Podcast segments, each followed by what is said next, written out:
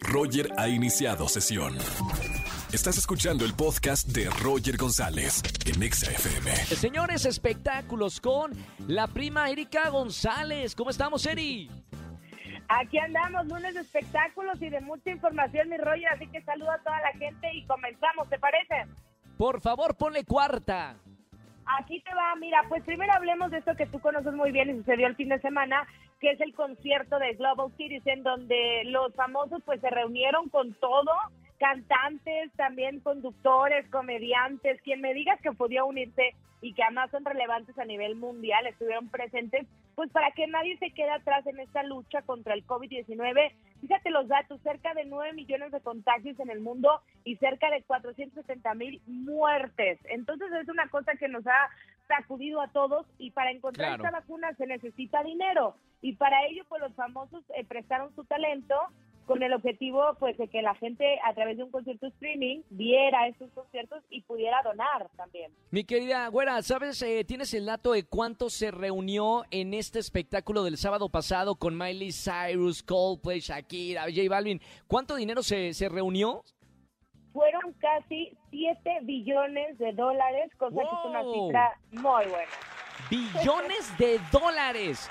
Qué bueno, porque necesitamos dinero para científicos, para encontrar la cura del COVID-19 y este programa también eh, trataba de no solamente los lugares ricos llegue la vacuna, sino entrar a esos lugares de pobreza en el mundo donde también evidentemente necesitan la cura cuando, cuando salga del COVID-19. Fue un gran, show y un placer eh, conducirlo para México y muy bonito que, que hay artistas como Justin Bieber que, que ponía eh, la, la promoción de este programa Eri, y ponía en México exclusiva TV Azteca. Fue maravilloso y espero que lo hayan disfrutado.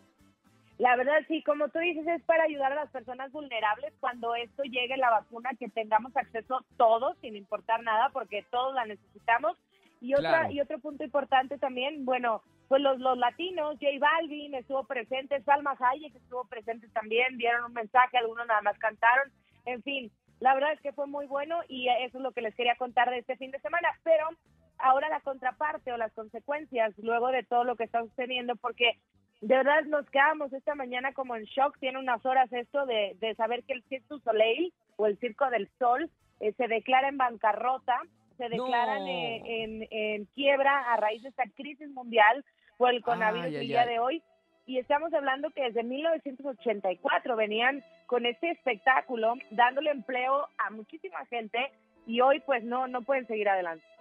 Claro, eh, Cirque du Soleil que hay en, todas partes del mundo es, es una empresa canadiense que fue creciendo y le dio mucho trabajo artistas, trapecistas, músicos, cantantes, eh, malabaristas, maquillistas. Bueno, una gran producción. A los que tuvieron la oportunidad de, asistir a un Cirque du Soleil aquí en México saben de, del espectáculo tan grande y de calidad del cual estamos hablando.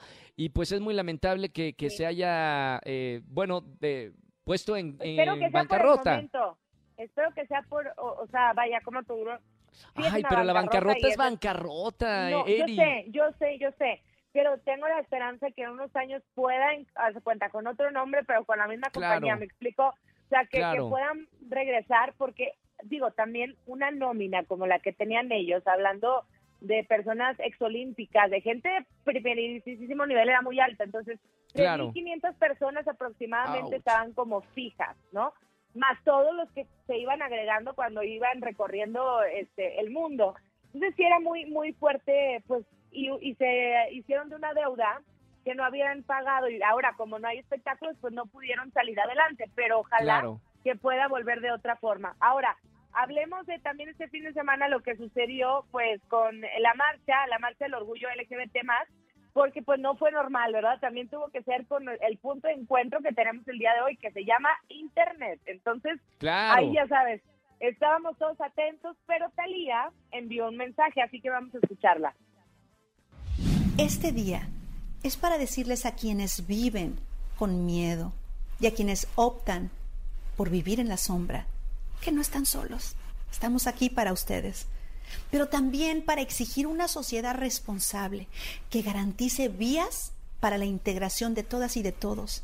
Para eso estamos aquí en esta marcha virtual, para visibilizar a la comunidad LGBTI, para recordar que su lucha aún es permanente.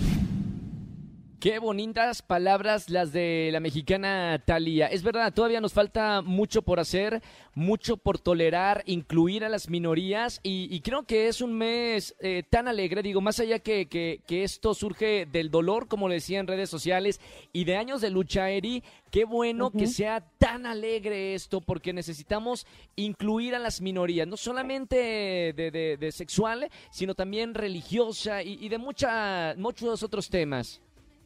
Totalmente. Algo que ella decía en el discurso es que en esta marcha, dice, en México o en cualquier parte del mundo exigimos que se nos reconozca no como iguales, sino como un cúmulo de diferentes personas, porque de eso se trata cuando hablamos de diversidad. Y dice, somos millones de seres distintos, pero todos con un corazón que late fuerte. Yo creo que eso es como hoy debemos reeducarnos, es como hoy la familia debe saber que podemos estar eh, exponiéndonos o eh, conviviendo con todo tipo de personas que sí, que pueden ser distintos a nosotros, pero no quiere decir que no sientan, que no tengan un corazón, que no tengan derecho a amar.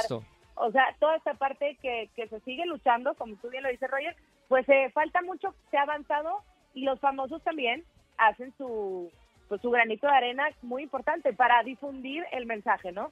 Qué importante, ¿no? Ahorita con esa sección de espectáculos nos, nos dimos cuenta lo importante que son los artistas como voceros de circunstancias que necesitamos cambiar o de ayuda para la humanidad. Los artistas siempre presentes y se les agradece mucho.